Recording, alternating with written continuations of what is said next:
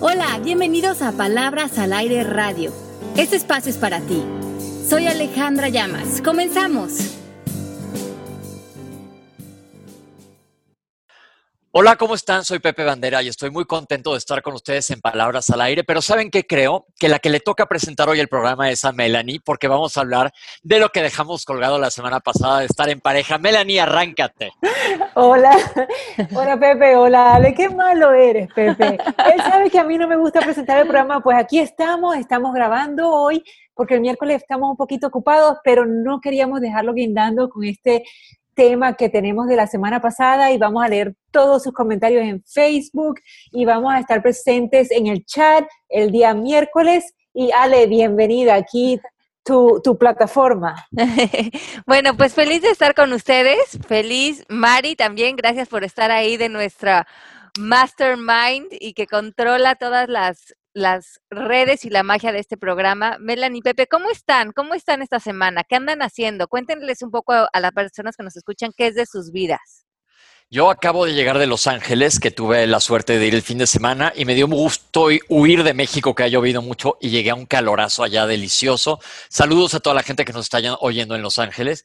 ¿Y tú, Melanie, cómo te fue de fin de semana? Me fue súper increíble de fin de semana, muchos planes a futuro muy bien y hoy estoy llegando de la oficina agradecida de poder trabajar y de tener esta conversación ahorita que, nos abre un poquito la mente. Oye, pues yo les quiero comentar que la semana pasada de, de qué es el coaching, estar en pareja, y que muy claro es que tenemos que tener un objetivo espiritual como parejas para que esto perdure, para que tenga un fin el estar en pareja con alguien y que tengamos abiertos los canales de comunicación, ¿verdad? ¿Le dije bien o más o menos? Dijiste perfecto, Pepe. Entonces, vamos a darle como esa segunda parte, vamos a hablar un poco de por dónde pueden surgir nuestras trabas en una relación de pareja, pero también vamos a darle un poco de tiempo en este programa para darles unos tips, como unas herramientas muy puntuales que pueden usar en su relación de pareja y que les va a dar unos resultados extraordinarios. Yo creo que cuando estábamos preparando el programa de radio, la primera pregunta que me surge o, o el eh, o la primera hipótesis que pongo dentro de tu relación de pareja es que tengas cuál es tu intención. Si tu intención en la relación de pareja es estar en paz, como decíamos la semana pasada, crecer espiritualmente, eh, hacer brillar al otro, permitir que tu luz también brille, ¿Dónde estás en ese lugar de bienestar dentro de la pareja? Porque creo que hay muchas veces en la pareja donde nos perdemos en el drama, en querer tener la razón, en pleitos, en no llegar a acuerdos. Y tenemos que hacernos una pregunta más profunda de qué es lo que realmente está pasando. Si estamos nutriendo esa parte de negatividad de nosotros, si estamos usando a la pareja para eso, o si ya estamos listos a dar un giro de tuerca en nuestra vida y realmente ponernos en una posición de paz y de amor frente al otro. Aquí me, surgió un comentario que hay frases que, como se han fijado, yo repito mucho que dice Ale Llamas, y ella siempre dice que todo depende del lugar de donde venga de dentro de ti. Entonces, si tú estás pensando, quiero tener una pareja, lo que debes de hacer ahora es pensar, ¿para qué quieres esa, esa pareja? ¿Cuál es tu intención en estar en pareja? Porque, Ale, muchas veces queremos estar en pareja porque eso lo sentimos desde la carencia, del estar solo. Sí, yo creo que muchas veces buscamos a la pareja desde lugares muy pobres de nosotros y cuando la pareja eh, representa en nosotros una dinámica de faltas de respeto, de no llegar a acuerdos, de estar en sufrimiento, de pensar que tenemos que estar creando sacrificios por la pareja, ya no estamos en un contexto de, de, amor, de maestría, de bienestar, estamos en un contexto de carencia y desde ahí se está generando la relación y ese es un lugar muy pobre para crear cualquier relación, ya no digamos una de pareja. como dice Pepe, ¿para qué? ¿Cuál es tu intención? ¿En dónde estás parado tú? Creando esta dinámica y qué tienes que mover tú en ti para moverte del lugar y ya buscar en el otro el respeto, la, la, armonía, la paz. Y yo creo que muchas veces es que las parejas piensan que cuando están en paz, están en armonía, están en bienestar, están fluyendo, como que la pareja se, volviera aburrida la relación de pareja, o como que ya no tuviera chiste o no tuviera pasión. Y es también estas creencias comunes de que el conflicto, el drama o los pleitos despiertan la pasión o despiertan que la, la relación siga viva. Pero ¿cómo podemos estar cómodos con el otro desde la paz, desde la armonía, desde el bienestar y encontrar que eso es más poderoso que lo otro. Yo te voy a poner un ejemplo, Ale, para ver si tú me ayudas a buscar la paz en esta situación. El sábado o el domingo este, fuimos al cine y mi marido se puso a pelear con alguien en el tráfico. Él es de los que pelea en el tráfico. Él es de los que maneja rápido, de los que se mete, ese tipo de cosas. En ese momento, este, empieza, el otro nos dio, nos uh, tocó la corneta, no sé cómo se dice en mexicano, este, eh, Está bien, así se entendió. Pepe, así no se diría en mexicano, ¿verdad? No, no. Este el claxon está perfecto, pero sigue contando la historia, perdón, perdón. Ok, no, yo sabía que te... Ok, entonces, este, se puso bravo el señor de atrás, este, se, este, se, mi marido también se puso bravo, entonces uno empezó a tomarle la placa, la placa o la chapa, como ustedes le digan al otro, una foto a la placa, y entonces mi marido dejó pasarlo y le tomó la placa, y así estuvieron como por cinco minutos y yo, déjalo ir, déjalo ir, déjalo ir. Nosotros teníamos la culpa porque nosotros nos habíamos metido.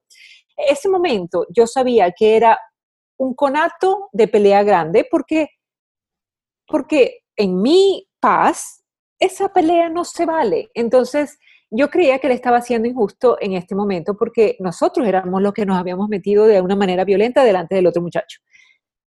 ¿Cómo tú haces en ese momento en que lo que te provoca es decirle, este, dude en inglés, no, no, déjalo ir, o sea, ¿qué pasa?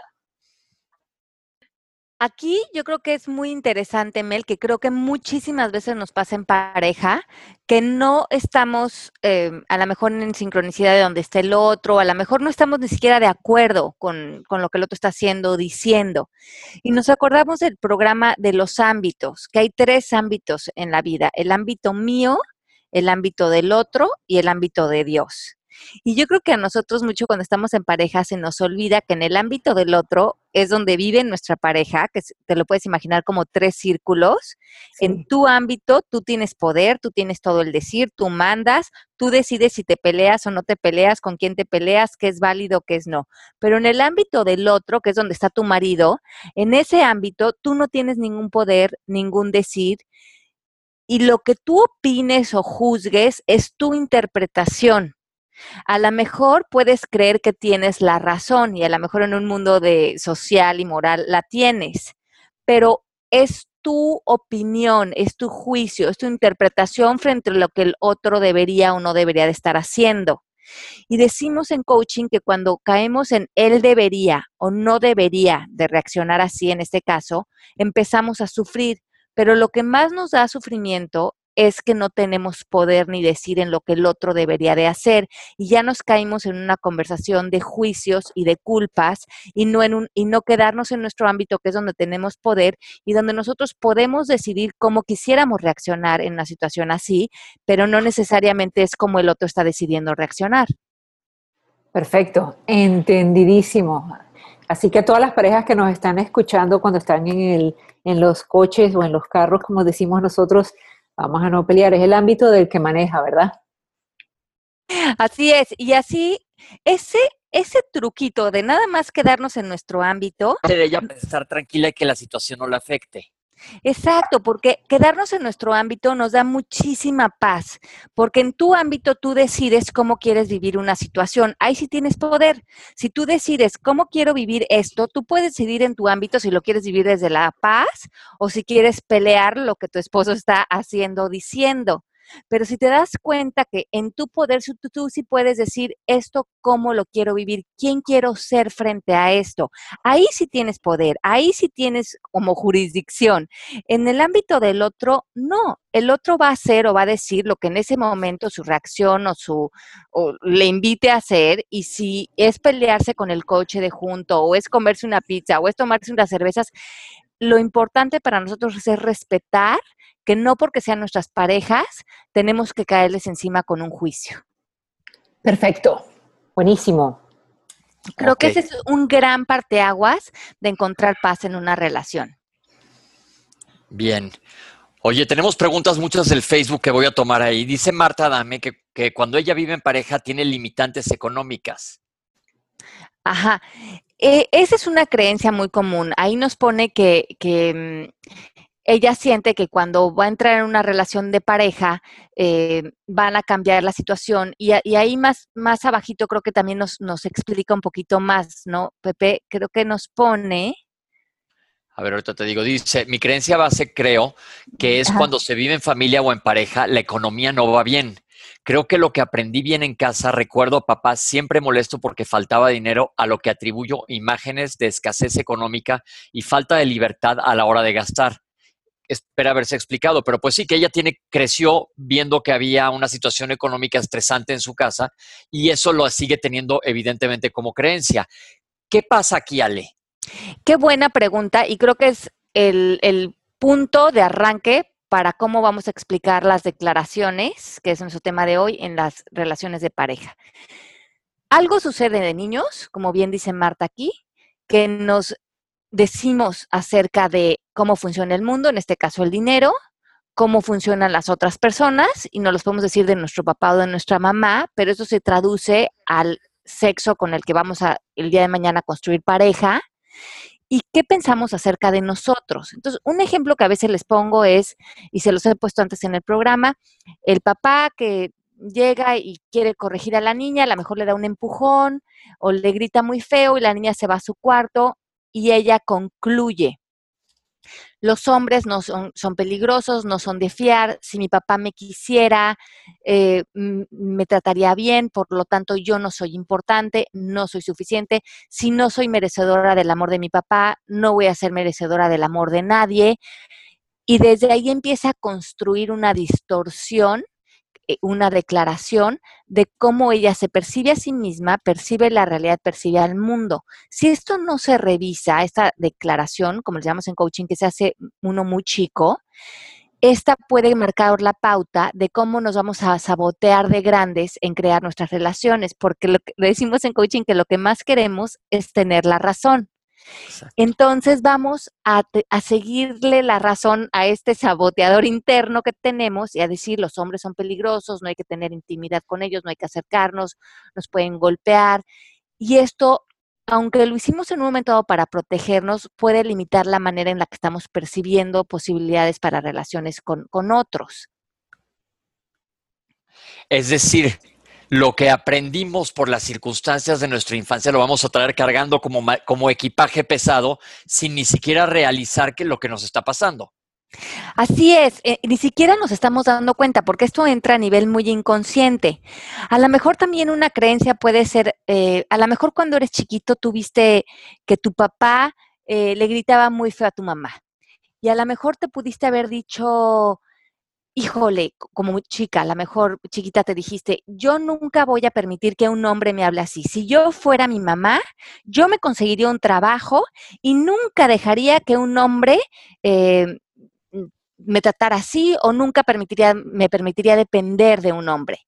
Y luego te das cuenta que tienes 30, 40 años y eres completamente independiente, eres independiente económicamente, pero tampoco permites que un hombre se te acerque. Y lo hiciste por lo que te dijiste en función de lo que viste de tus papás, de su dinámica, de cómo aparecía tu mamá, de cómo aparecía tu papá.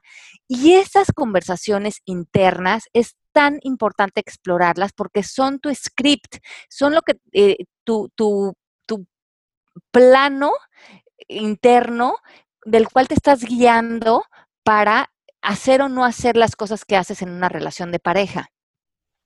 Entonces, ¿cómo tú puedes eh, pensar en qué creencias has tenido en el inconsciente? O sea, ¿cómo, ¿cómo podemos cuestionar esas creencias? La manera en que vemos evidente que hay una creencia en nosotros es porque empezamos a reconocer que hay un patrón que algo empieza a suceder una y otra vez. Y a lo mejor ya tenemos 30, 35, 40 años y nos hemos dado cuenta que lo que está lo que hemos vivido con nuestras parejas siempre es más o menos similar. Y a lo mejor, si este ejemplo se los pongo con el dinero, les va a quedar muy evidente. Lo mismo hacemos con el dinero. El dinero es una de esas creencias que hacemos a nivel social, igual que la pareja, que desde muy chiquitos eh, creamos el script de lo que es posible y de lo que no es posible. Y tú lo ves muy evidente en los resultados que das con el dinero. Normalmente una persona, si no modifica el script, va a dar la misma cantidad de ingresos económicos a lo largo de su vida.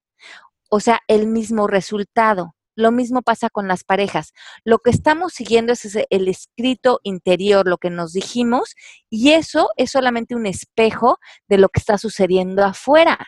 Pero para nosotros es muy difícil pensar que lo que está sucediendo afuera eh, es algo que nosotros estamos creando. Pensamos que los hombres tienen la culpa o que la economía tiene la culpa. Sin embargo, todo lo que está sucediendo es un espejo de lo que nosotros hemos declarado y hemos creído como real.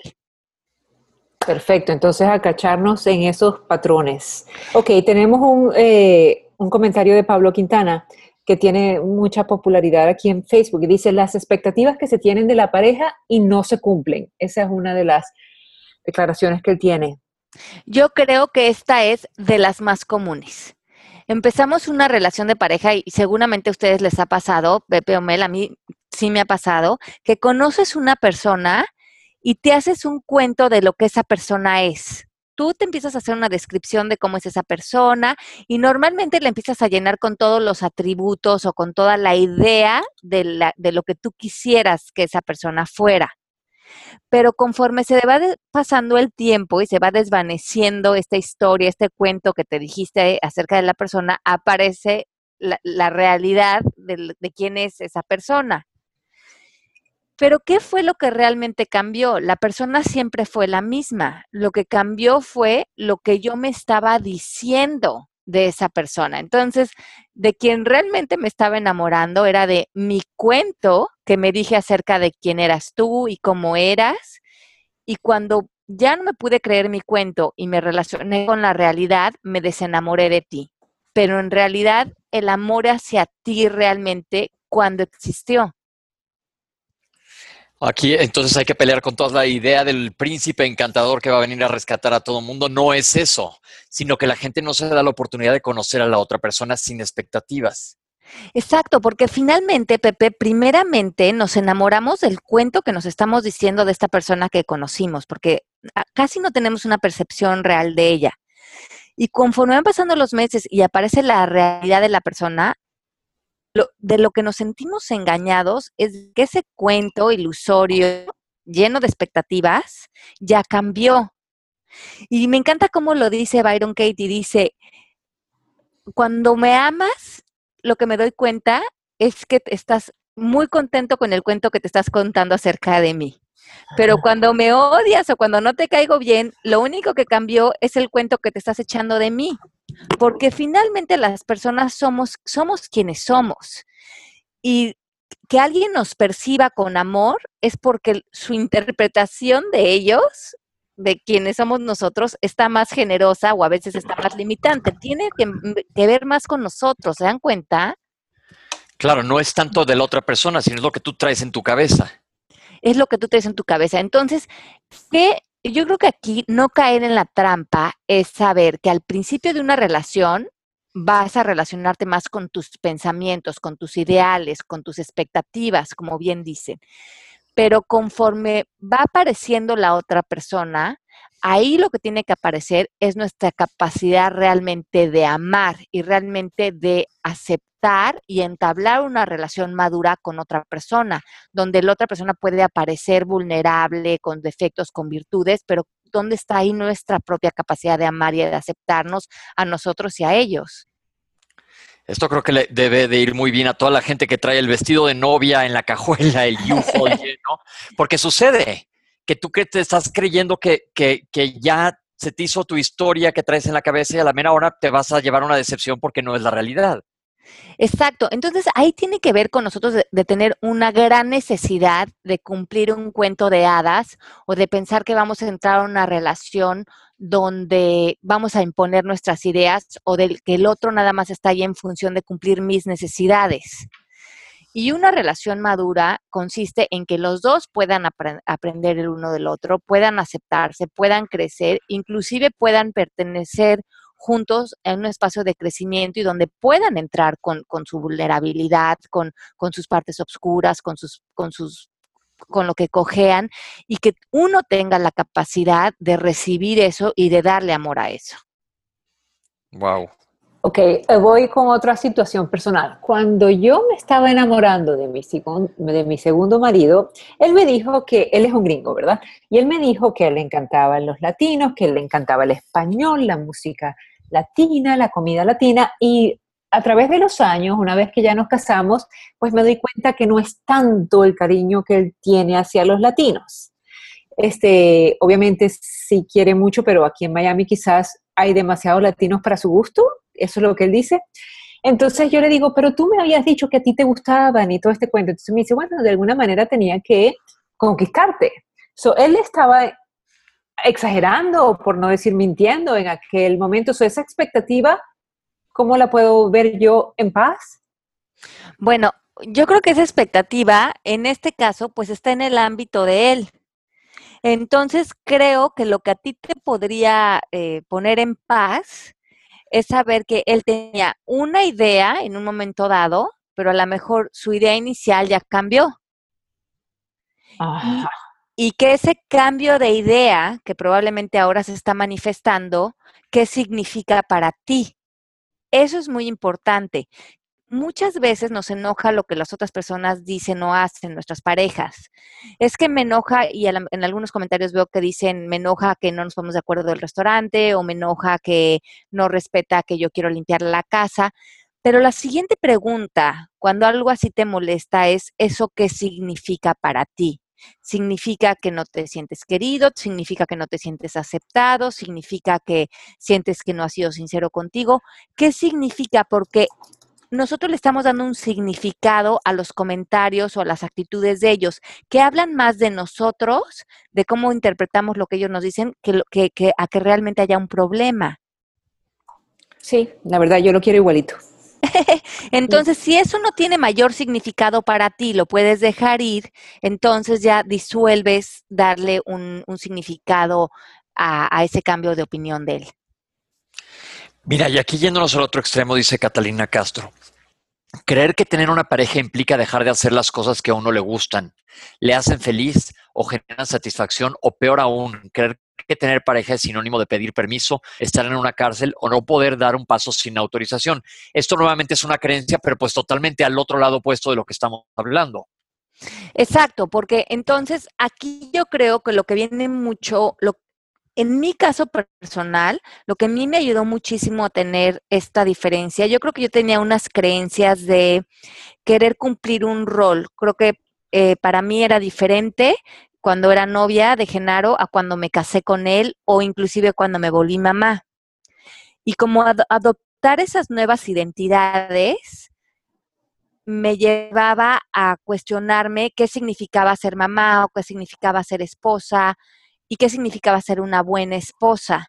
Y, también tratar de cumplir las expectativas que yo pensaba que Genaro tenía de mí. Imagínense qué complicado. O sea, tratar de meter en otra persona y, dar, y, dar, y tratar de darle gusto. Ahora me doy cuenta que eso es imposible.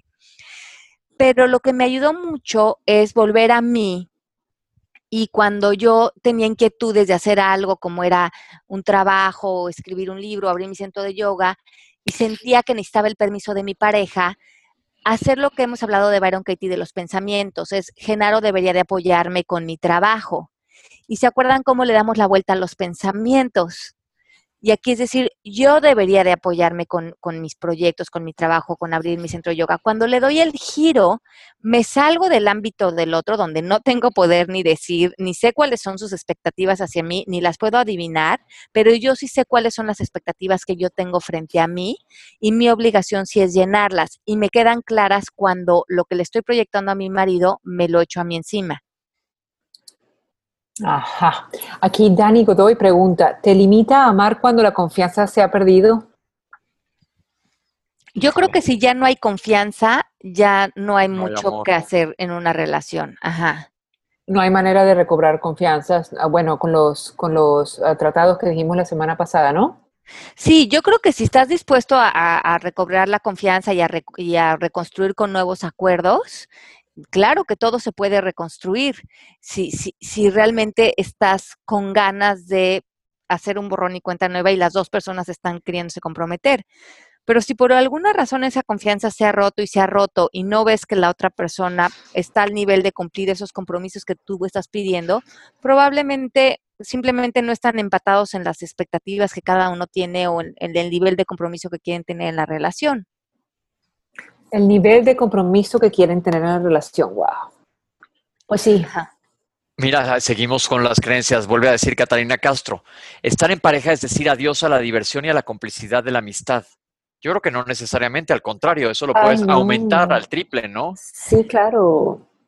Pero qué chistoso, ¿no? Yo, fíjate que lo pienso, cuando, cuando, ahorita leyendo este comentario, ¿no piensan eso? Que a veces las parejas creen que como ya están en pareja, ya no se deben de divertir y echar relajo y ser espontáneos, sino que a lo mejor entran en cierta monotonía. No, pero es lo más ah, cómodo para divertirte, o sea, es tu, es tu, eh, ok, voy a hablar en venezolano, es tu compinche, es tu, eh, eh, es, tu amigo, tu chompiras. Exacto, yo creo que esa es la mejor creencia que podemos tener, que tu pareja sea tu mejor amigo, el que más confianza le tengas, con el que más te diviertas. Entonces, ¿cuándo nos movemos a tener esta otra creencia que ya estamos más como en un deber ser con la pareja y no en un lugar de comodidad? Entonces ahí sí están todas las creencias totalmente erróneas para querer estar en pareja. Exacto, porque entonces la, eh, estás buscando la pareja desde unas expectativas que, que, que pues van, van a entrar rápidamente a un hartazgo, porque además no va a ser auténtico. Exacto, están como actuando allí. No, no, hay que reírse, hay que divertirse en pareja. Eso es lo más rico de este mundo. Mm, mira, aquí Cindia pregunta, que cuando te casas también te casas con la familia de él o de ella. O de ella, es para los dos lados. Y eso, y eso hay tanta controversia, tanta creencia alrededor de eso. En primer lugar, la gran mayoría de la gente piensa que la palabra suegro o suegra es algo horrible de inmediato, cuando pueden ser buenos cuates. Ah, yo creo que sí, yo creo que ahí hay muchísimas creencias.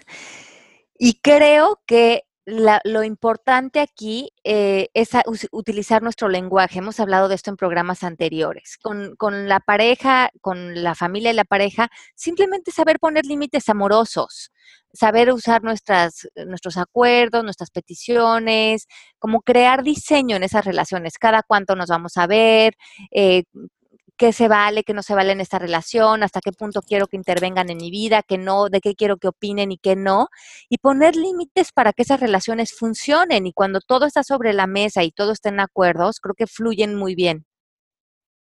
Sí, y cuando uno tiene hijos, uno sabe lo que es ser suegra, porque yo tengo varones y yo quiero, yo nunca estoy contenta con las novias de mis hijos, pero bueno, ese es otro tema. Vamos, Pepe. No, Mel, exprésate ahorita. Es claro. Elabora, ¿no? Porque quizás me están oyendo, entonces yo aquí calladita más bonita.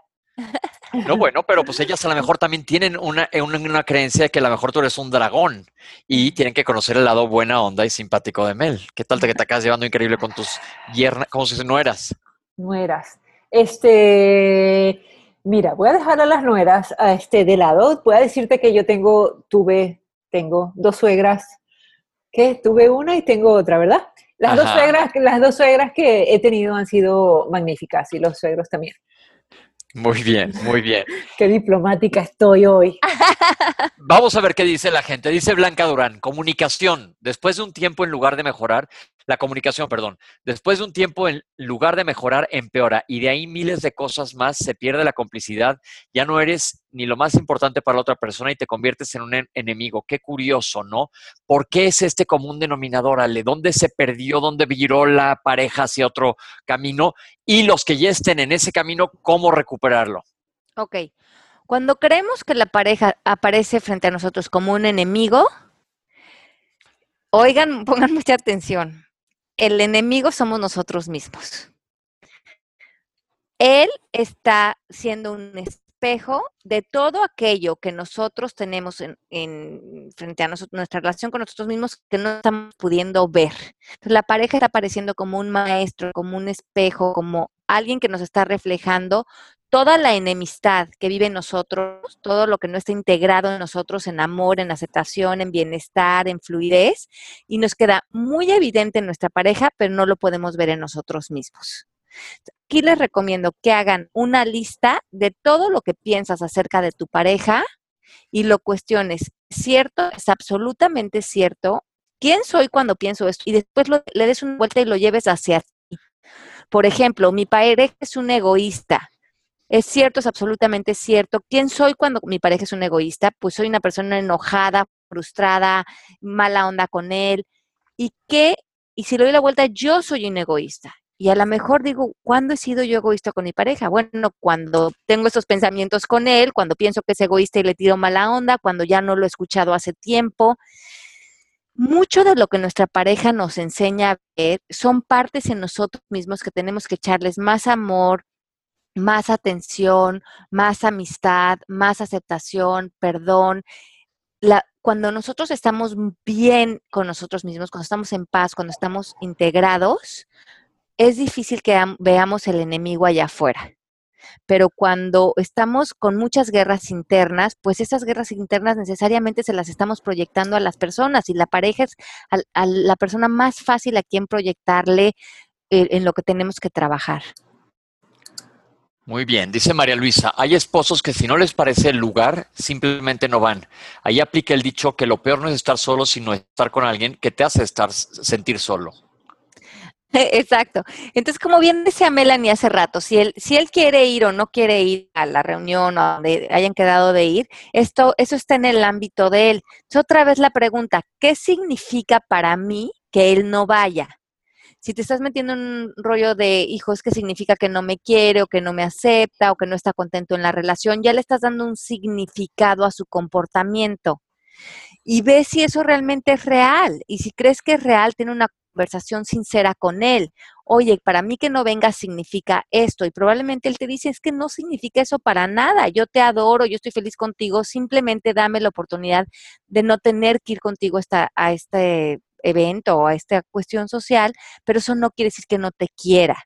Y cuando empezamos a separar lo que nuestras parejas hacen o dicen y quitarles el significado y permitir que nos amen como ellos puedan y quieran, da muchísimo oxígeno a la relación. Ok, ¿cómo ves, Mel? Me encanta. A mí una cosa que, me, que dice Byron Katie, que dice, a mí me, yo me amo amándote o yo me quiero queriéndote. Me fascina eso. Este, vamos a comerciales y ya regresamos. Buenísimo. ¿Estás pensando en convertirte en coach? Ya tienes lo que se necesita. El coaching es fundamentalmente cambio, transformación, creatividad, aprendizaje y un gran despertar a la vida. Si deseas certificarte como coach ontológico, puedes hacerlo a través del Instituto MMK de Coaching con validez internacional y aprobado por el International Coach Federation, the ICF. Al final, estarás capacitado para ofrecer sesiones individuales y empresariales. Ofrecemos la certificación presencial en la Ciudad de México y en Miami, Florida. Puedes también certificarte a distancia por medio de nuestra plataforma avanzada online. Visítanos en www.mmkcoaching.com para más información. Soy Alejandra Llamas, te espero. Y ya regresamos aquí con un comentario de, seguimos hablando de las declaraciones de limitantes en una pareja. Y Mónica Fabiola Lenz Ardaya dice, una creencia limitante puede ser que a veces se piensa que ya no se va a disponer del mismo tiempo para hacer las cosas que a uno le gusta hacer. Ok, entonces eso tendría que, regresamos a la parte del lenguaje. ¿Dónde estamos frente al otro en poner límites otra vez amorosos, ser claros con lo que queremos seguir haciendo con nuestra vida, cómo vamos a conjugar nuestros intereses con la pareja? Todo eso se crea a través del lenguaje, a través de pedir, a través de crear promesas, acuerdos, compromisos y diseño de vida. Si nosotros empezamos a limitarnos de nuestros gustos, de nuestra libertad, y no sabemos integrar a eso, a una pareja, vamos a acabar con resentimiento. Pero una vez más, el resentimiento es con nosotros por no haber sido claros con lo que para nosotros es importante.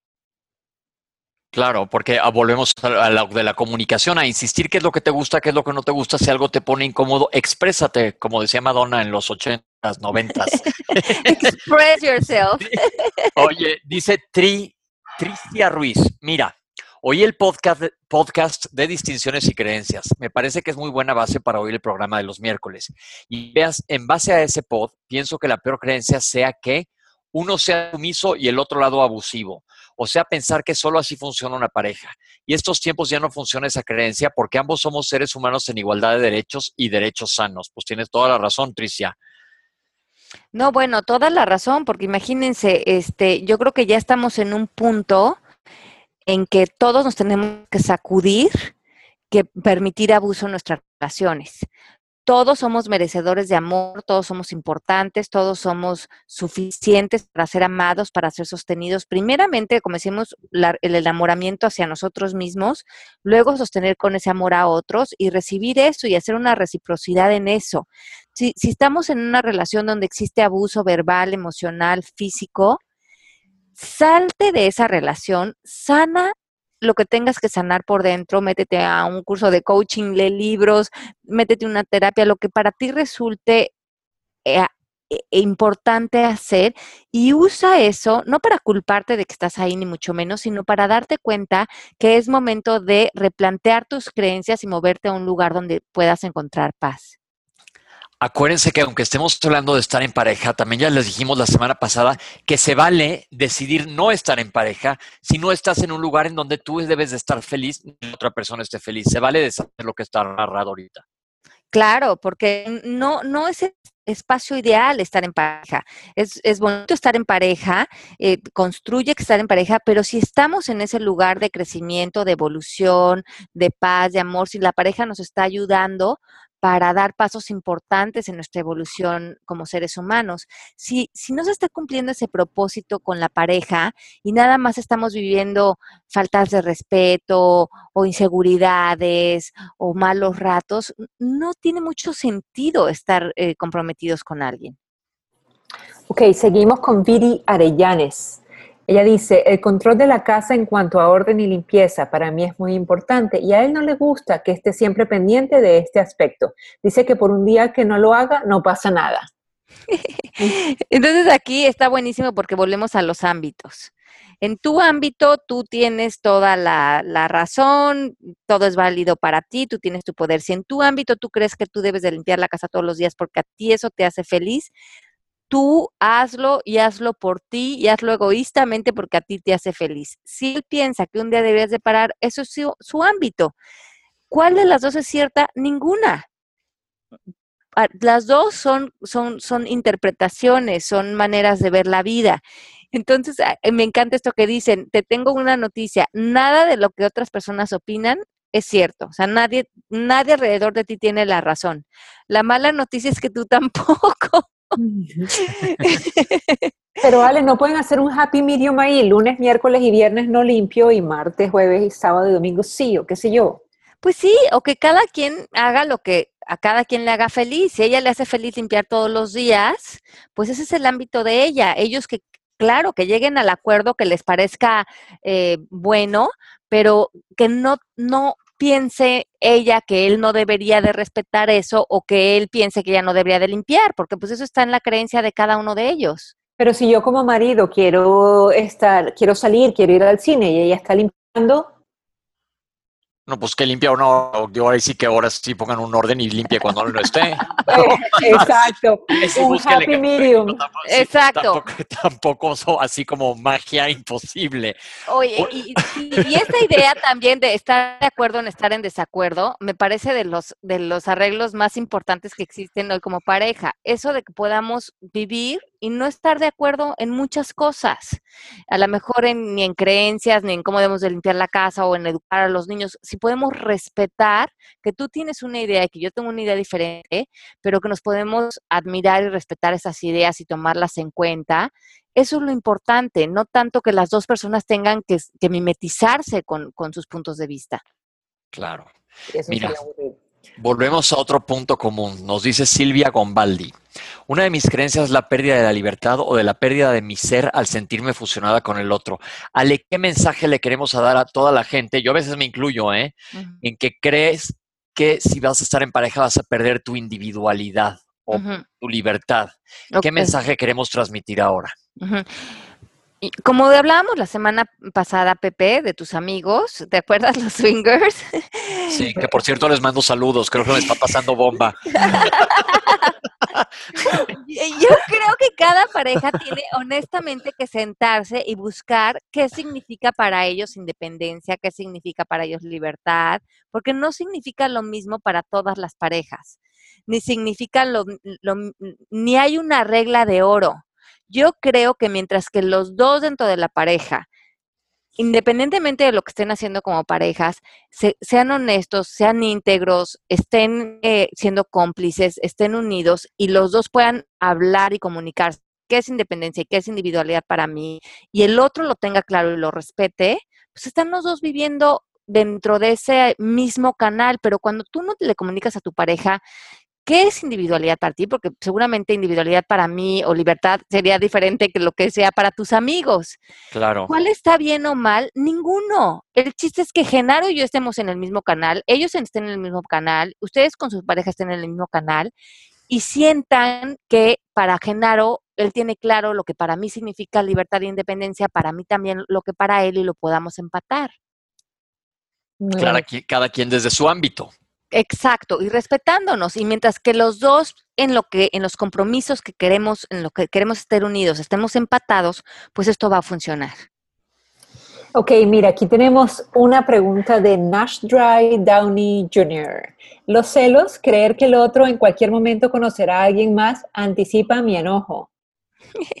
Bueno, los celos en coaching es tener como una idea del otro y un sentido también como de pertenencia como que el otro nos pertenece y tiene que actuar en función de cómo nosotros necesitamos o queremos que actúe. Culpable. Pero en un coach, más allá en el coaching vemos que los celos vendrían de esta distorsión, de pensar que esa es la persona que debe de estar con nosotros y debe de actuar de esa manera.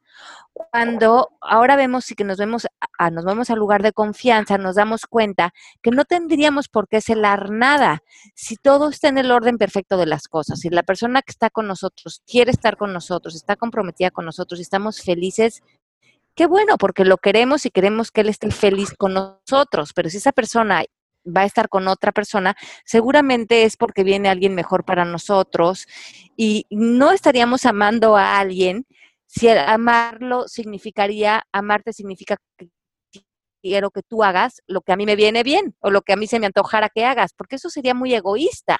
No me estás amando, me estás queriendo controlar, me, estás amando para que yo haga lo que, tú, que te cumpla tus necesidades.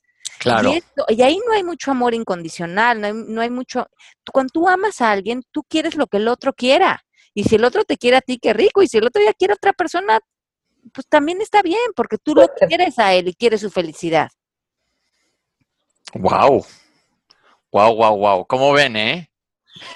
Pues sí, yo ya me dejé de los celos, tú sabes. Pues sí, porque la verdad, imagínate, nosotros vamos a querer que alguien esté con nosotros cuando en realidad esa persona no quiere estar o va a estar ahí estando infeliz o va a estar ahí pensando en otra persona.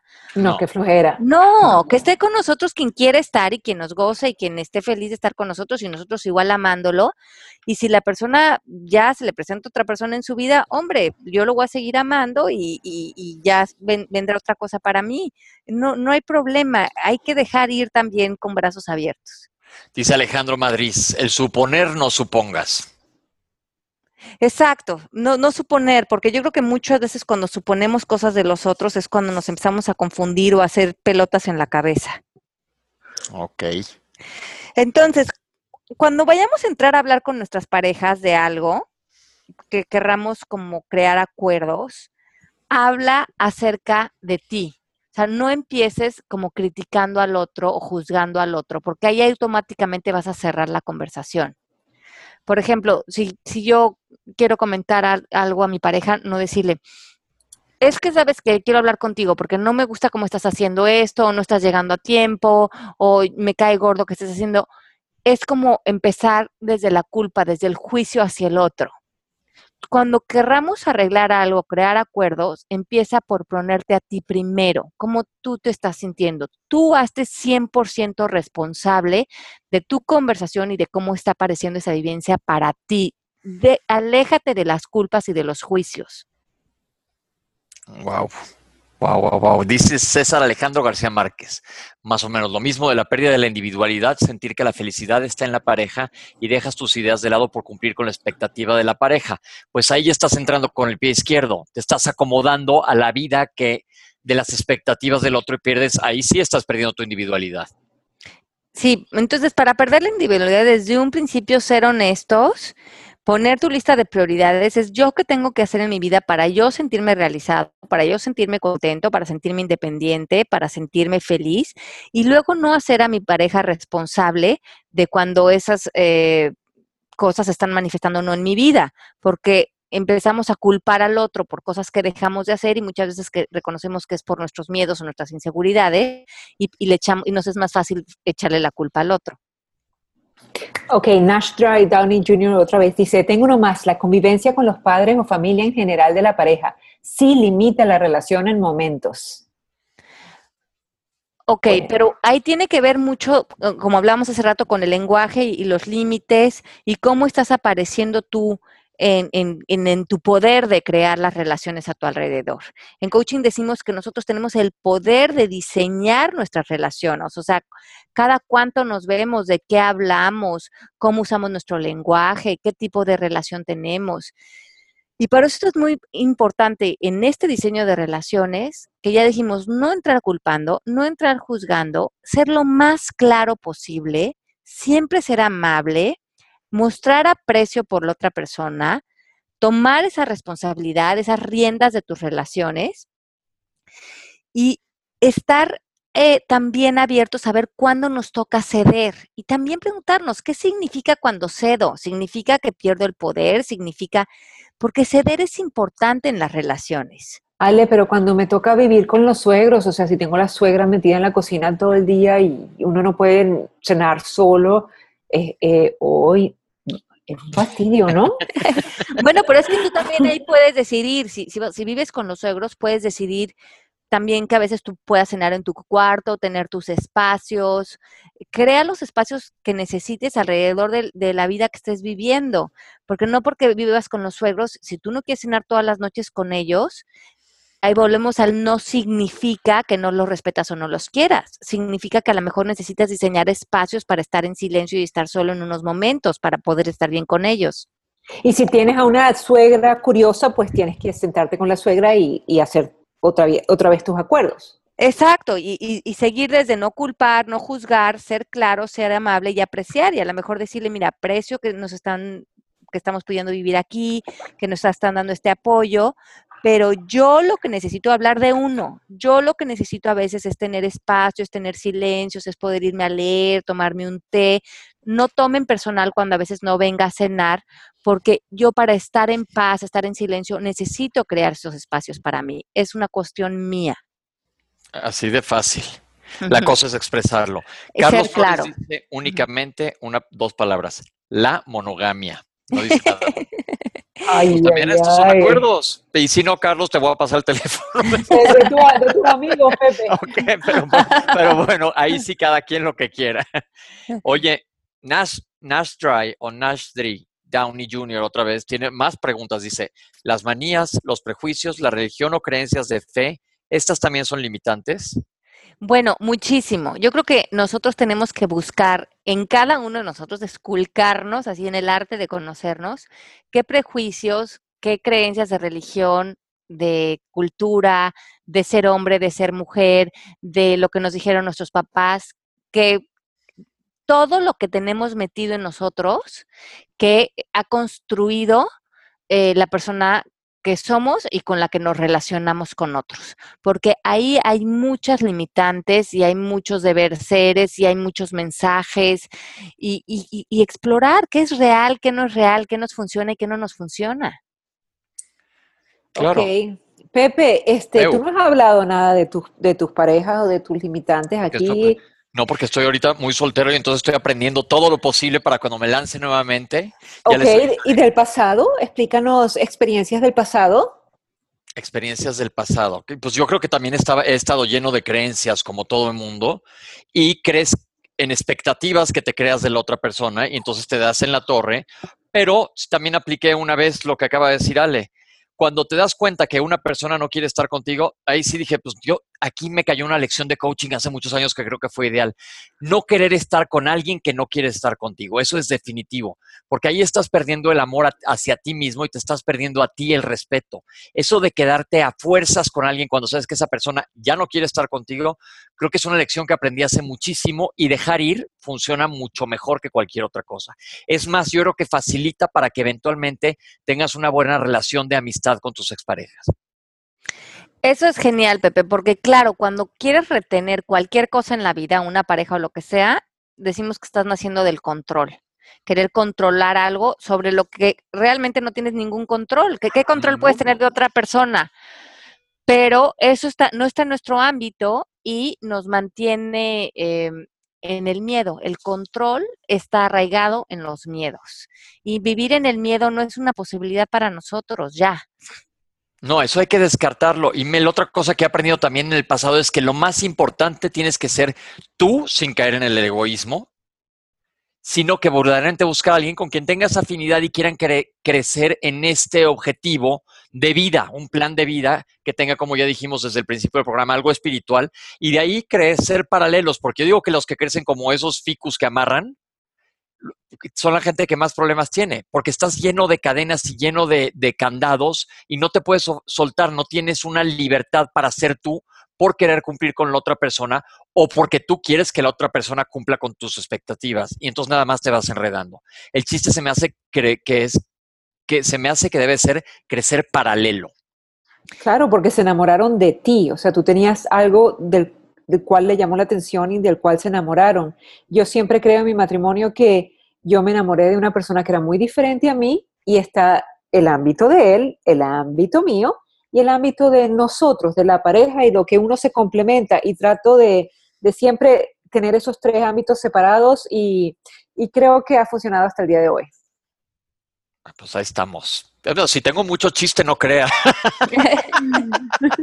a ver, vamos a seguir con la gente. Belegui Santano nos dice, no mostrar nuestra vulnerabilidad, no pedir lo que necesitamos, controlar lo que el otro hace, piensa y siente, no ser quienes somos, poner límites desde el amor, lo mismo. Exacto. y, eso, lo que, lo de, otra vez esa palabra control. ¿Cuántas veces podemos, creemos que esa ilusión óptica que tenemos cualquier tipo de control sobre otra, otra persona? No la tenemos sobre nadie. El control en la vida es tan relativo y nos hace sentir con tanta vulnerabilidad y tanto miedo que cuando al fin soltamos, confiamos, amamos y dejamos fluir la vida, encontramos una paz y un gozo en nuestras relaciones y en nuestra nuestro día a día, en nuestro bienestar, en nuestra fluidez y también en nuestra capacidad de poder amar. A ver, tengo una pregunta de alguien que conozco, no, voy a decir nombres, pero el otro día una persona estaba muy enojado con su pareja porque le había pintado el cuerno o creía que le había pintado el cuerno. Pero dice, si así fue como me conoció a mí, pintándole cuerno a otra persona más, ¿por qué no me lo va a hacer a mí? ¿Son creencias o ya traes cola que te pisen? Oye, Oprah tiene este dicho muy bueno que dice, when people show you who they are, believe them.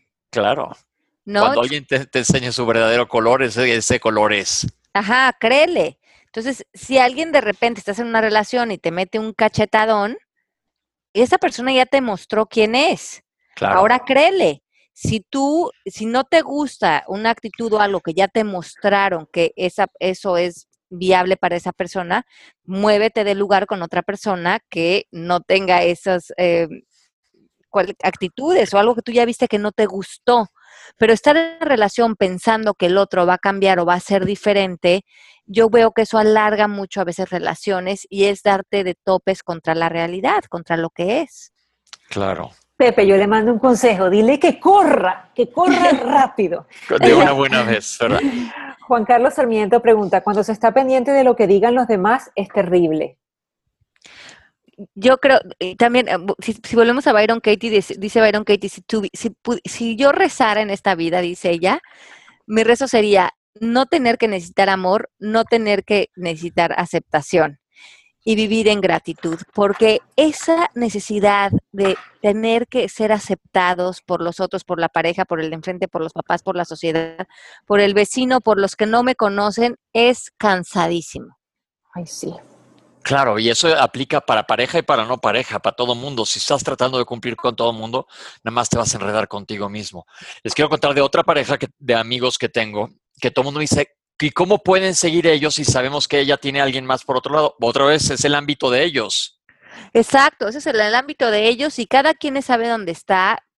Muchas veces estamos en lugares donde estamos porque estamos aprendiendo, estamos en una lección de vida, estamos, a lo mejor estamos en una lección retardada, pero ahí estamos aprendiendo. Nosotros no somos nadie para decirle a alguien que es mejor o que es peor. Nuestra empatía, como hablamos el otro día, tiene que ver con poder estar con el otro en el camino de su vida en donde está y respetarlo profundamente. Ok. Vas, Mel. Te quedaste calladita. Aquí estoy leyendo esta pregunta. Es que yo soy machista, definitivamente. Creer que esposo es un hijo más. He escuchado como algunas casadas dicen, es que los maridos son unos inútiles, es que parecen niños, es que no me casé, adopté a un hijo. Dice Ibu Lapin. Ajá, esta yo creo que es una creencia eh, que sí yo también lo he escuchado a veces en, en, en mujeres y yo creo que eso también hay que darle la vuelta. Cuando tú dices mi esposo es un inútil, darle la vuelta y decir yo soy un inútil.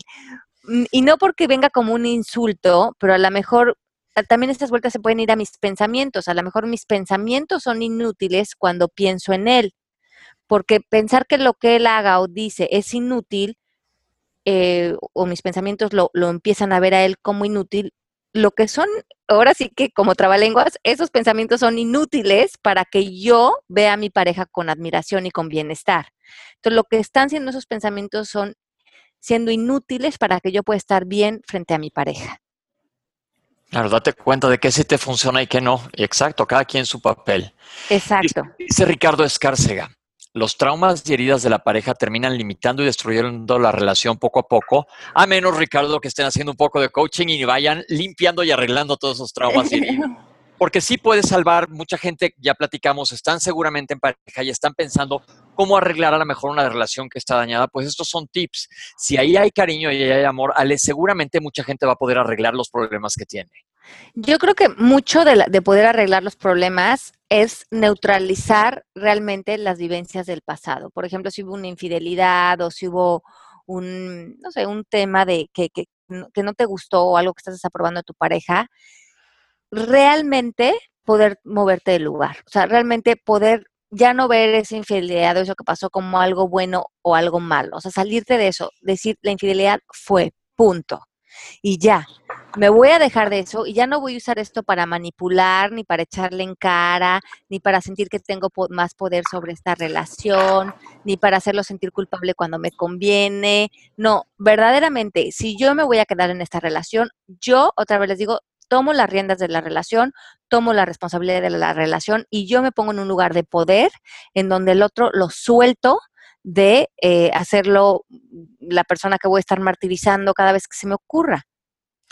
Como es aquel dicho de, de si alguien te quiere, déjalo libre y va a regresar a ti. ¿Cómo es? ¿Cómo- ¿Se acuerdan?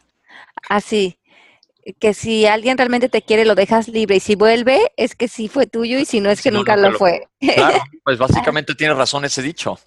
Sí, claro, porque quien te ama va a estar ahí y ya no importa qué, y si tú te, no, no te sientes en las historias de una infidelidad significa que dos puntos. Eso también es una creencia social. Claro. Bueno, y saber qué quieres hacer con respecto a esa infidelidad, cómo la quieres manejar, ¿no? Exacto, pero no salir desde una reacción inmediata, sino que si- realmente explorar y ver si eso tiene un, un- un giro para ti, si, si de ahí pueden construir algo. O si es verdaderamente una creencia, y aquí los voy a dejar con, con, con un piquete para terminar el programa. Si nosotros quitamos todas nuestras creencias, dogmas religiosas, morales, etcétera, y nos vamos hacia lo más básico biológico, somos animales. ¿Tú crees que los perros se encelan cuando les pintan el cuerpo? Las perras sí. No necesariamente, ¿eh? No, Pero no, estoy, echando broma. cuscas también. Pero sabes que los leones sí, bueno, cada quien y su manada. En fin, oigan, se nos está acabando el tiempo. ¿Qué tema más interesante nos tocó otra vez, eh? Sí, es que este tema está lleno de creencias, lleno de ideas, lleno de deber seres. Entonces, yo creo que lo interesante aquí es que seamos honestos con uno mismo. Eh, volvamos a lo que decíamos al principio del programa, ¿para qué quieres a tu pareja? Ser honesto. ¿Dónde estás tú siendo 100% responsable de tu relación de pareja, creando esos límites amorosos, el poder, no culpando, no juzgando, utilizando tu relación de pareja para crecer, para florecer, para estar en bienestar y estar en ese lugar de madurez y de responsabilidad? Me parece súper. Bueno, entonces despedimos el programa. Pues te toca a ti. Si tú abriste, tú eres la que tienes que concluir. Yo les mando un beso a todos desde México. Yo también un beso muy grande a todos. Los queremos mucho y gracias por escucharnos semana con semana. Sí, gracias por escucharnos y los vemos, nos oímos el miércoles que viene. Este, díganos feedback, qué quieren hablar, este, y estamos, estaremos en esta semana que viene, el próximo miércoles a las 12 de Miami, 11 de México. Así es, un beso grande. Bye bye. Esto fue Palabras al Aire Radio con Alejandra Llamas. Te esperamos en vivo la próxima semana.